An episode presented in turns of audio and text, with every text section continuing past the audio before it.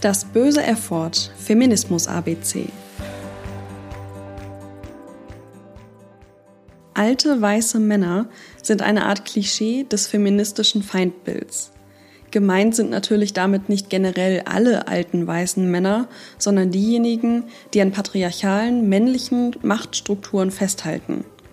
In jüngster Zeit wurde der Begriff vor allem durch Sophie Passmanns gleichnamiges Buch geprägt, um das Phänomen des alten weißen Mannes zu verstehen, möchte ich euch natürlich ihr unterhaltsames Buch als Lektüre empfehlen.